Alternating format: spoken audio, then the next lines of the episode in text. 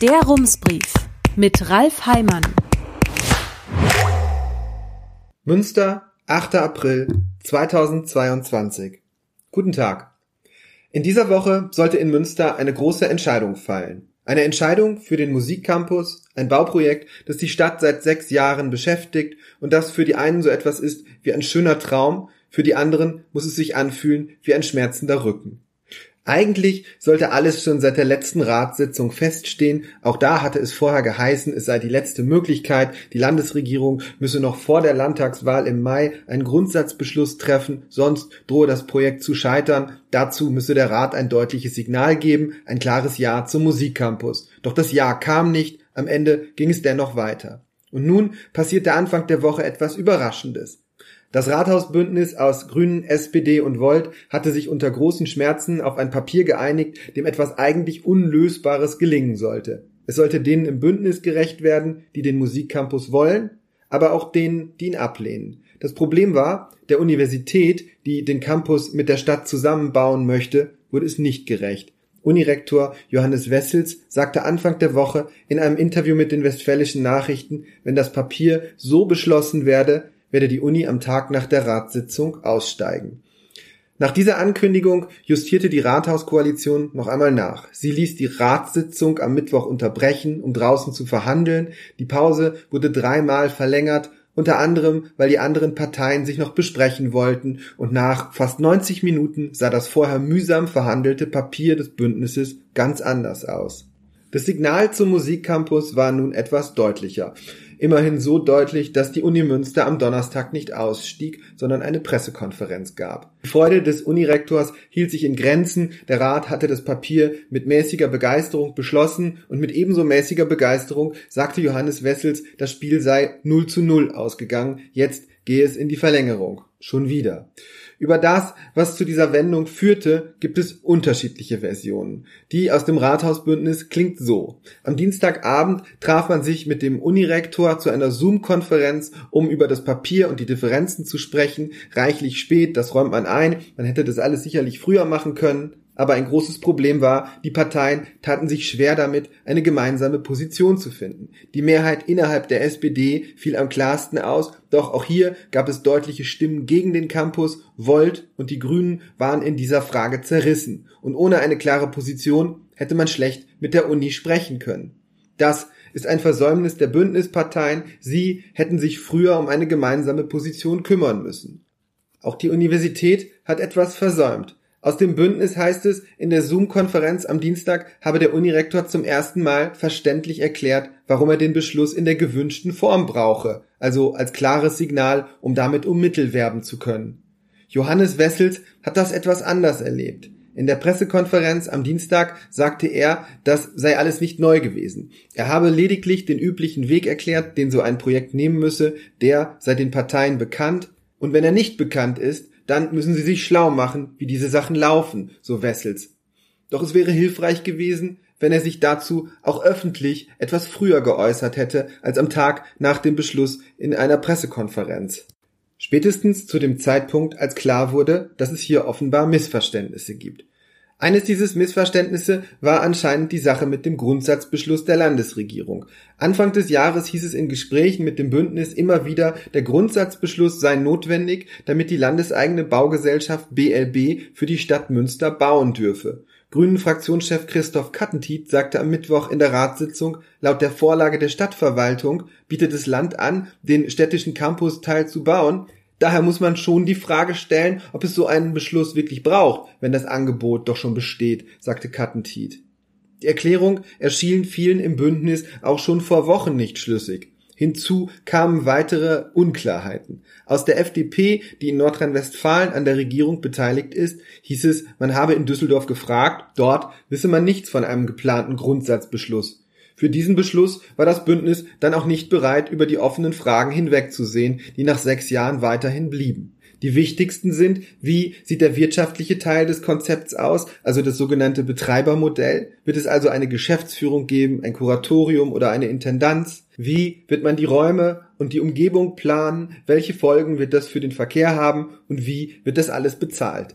Die Stadtverwaltung beantwortete viele offene Fragen weder in dem Grundsatzbeschluss, den sie im Rat vorschlagen wollte, noch in dem Papier, das sie schließlich veröffentlichte, nachdem das Bündnis noch Fragen nachgereicht hatte, und auch in den Antworten auf einen langen Katalog aus Fragen der Ratsparteien fanden sich nicht die Antworten, die sich das Bündnis erhofft hatte. Dafür ist der Oberbürgermeister verantwortlich, er ist der Chef der Verwaltung. SPD-Fraktionschef Marius Herwig sagte am Mittwoch in der Ratssitzung, der Musikcampus braucht weniger bunte Bilder und mehr Substanz, weniger deutscher Städtetag und mehr Führung von vorne. Wenn der Musikcampus etwas werden solle, dann müsse Markus Lewe das Projekt endlich zur Chefsache machen. Das ist ein Vorwurf, den der Oberbürgermeister immer wieder hört. Er schwebe über den Dingen und interessiere sich für Details nicht so sehr, wie er sollte. Hätte Lewe den Prozess früher moderiert, hätten sich viele Missverständnisse vielleicht gar nicht ergeben. Hätte er sich intensiver darum bemüht, die offenen Fragen zu beantworten, wäre nicht der Eindruck entstanden, dass vor allem die Euphorie dieses Projekt tragen soll und sich der Rest dann schon irgendwie fügen wird. Symptomatisch dafür war eine Videokonferenz vor einigen Wochen, in deren Verlauf er irgendwann damit rausrückte, dass es schon Zusagen für Spenden gebe. 10 Millionen Euro für die Finanzierung des Kultur- und Kongresssaals könne man so aufbringen. Über der Finanzierung dieses Saals steht das größte Fragezeichen. Er soll die Stadt etwas über 30 Millionen Euro kosten. Vieles deutet darauf hin, dass man damit nicht auskommen wird. Die Finanzierungslücke ist eines der gewichtigsten Argumente gegen den Campus, doch die Stadtverwaltung präsentierte in ihrem Papier kaum mehr als eine Sammlung aus Ideen, aus welchen Fördertöpfen man das Geld zusammenkratzen könnte. Über die Spenden war nichts bekannt bis zu dieser Videokonferenz. Warum ging das nicht früher? Die Folge dieser Informationspolitik der kleinen Tröpfchen war, dass die Gräben immer größer wurden. Es ist nicht der einzige Punkt, an dem zurzeit der Eindruck entsteht, dass die Stadtverwaltung, aus welchen Gründen auch immer, kleine Machtkämpfe mit dem Rathausbündnis austrägt. In der Verkehrspolitik gab es zuletzt im Hintergrund Verstimmungen, weil von der Stadtverwaltung beauftragte Büros Vorschläge erarbeitet hatten, die den politischen Vorstellungen des Bündnisses nicht entsprachen. Die Debatte um die mehrarmige Kreuzung am Egidi-Tor endete mit acht Vorschlägen eines Büros, von denen im Grunde nur einer in Frage kam, allerdings nicht für das Bündnis. An dem großen Plan für die Zukunft des Verkehrs in Münster, dem Masterplan Mobilität Münster 2035 Plus, sitzt schon das zweite Büro, als es neulich im Beirat für Mobilität einen Zwischenstand vorstellte und man Zettelchen verteilte, um Ideen zu sammeln, sagte ein anwesender Wissenschaftler, auf so einem Niveau könne man nicht arbeiten, ein Kritikpunkt war, dass das Büro die verbindlichen Klimabeschlüsse der Stadt einfach als eine Option verstanden hatte, den Ergebnissen nach als eine unwahrscheinliche. Zwischen diesen Fällen gibt es keine direkte Verbindung, aber auffällig ist, dass es hakt. Fragt man herum, hört man, das habe sicher auch mit den verschiedenen politischen Kulturen zu tun. Als die CDU im Rat noch das Sagen hatte, habe die Stadtverwaltung nicht so viel Gegenwind bekommen, da seien Vorlagen einfach durchgewinkt worden. Die Koalition aber habe meistens irgendetwas auszusetzen, andere Vorstellungen, Änderungswünsche. Und wahrscheinlich erleichtert es die Zusammenarbeit auch auf der persönlichen Ebene nicht, wenn die Fachleute ständig von ehrenamtlichen Ratsmitgliedern korrigiert werden, was sich allerdings aus Perspektive der Parteien nicht vermeiden lässt, wenn die Verwaltung ihr eigenes Ding macht. Beim Musikcampus war genau das der Fall. Von der letzten Vorlage war nicht mehr viel übrig, als das Bündnis sich mit ihr beschäftigt hatte. Möglicherweise spielt auch die Überlastung der Verwaltung eine Rolle, die sich unter anderem in einer langen Liste aus aktuellen Anträgen zeigt, die noch immer in Bearbeitung sind. Und vielleicht, das lässt sich schwer nachweisen, spielen auch unterschiedliche politische Vorstellungen in Rathausbündnis und Verwaltung eine Rolle. Das ist nicht unwesentlich, denn aus verschiedenen politischen Richtungen erkennt man in einem Projekt wie dem Musikcampus etwas sehr Unterschiedliches. CDU-Fraktionschef Stefan Weber sagte am Mittwoch im Rat mit Blick auf den Campus, in der Gefahr der kollektiven Depression brauchen wir doch auch einmal Ermutigung wie nach dem Zweiten Weltkrieg. Die CDU sieht in diesem Bau auch etwas fürs Herz, etwas, das strahlt, etwas, an dem man sich erfreuen kann. Die Parteien aus dem linken Spektrum teilen ein grundsätzliches Misstrauen gegenüber großen Bauvorhaben, vor allem gegenüber Prestigeprojekten. Auch das ist ein Grund für die Zerrissenheit etwa der Grünen. Dort schaut man eher auf die Funktion. Braucht man das in dieser Form? Erfüllt das seinen Zweck? Entspricht das den übrigen politischen Vorstellungen, zum Beispiel den Zielen der Klimapolitik? Hier verlief die Konfliktlinie auch in der Debatte um die als Flyover bekannt gewordene Fahrradbrücke. Für die einen war ein solches Bauwerk, das auch ein bisschen was hermacht, ein spektakuläres Symbol der Modernität, für die anderen war es die ungenügende Lösung eines komplexen Verkehrsproblems. Eine Folge dieser unterschiedlichen Sichtweisen ist, geht es um die Funktion, spielt die Frage nach dem Geld eine andere Rolle. Bei einem Herzensanliegen gilt vielleicht eher der Satz, Geld kommt wieder, Gelegenheiten nicht. Hier liegen Markus Lewe, die CDU und die Universität auf einer Linie. Unirektor Johannes Wessels sagte gestern in der Pressekonferenz, wenn ich davon überzeugt bin, dass ein Projekt richtig gut ist und es lediglich daran scheitert, dass man das Geld nicht zusammenkriegt, dann gebe ich nicht auf.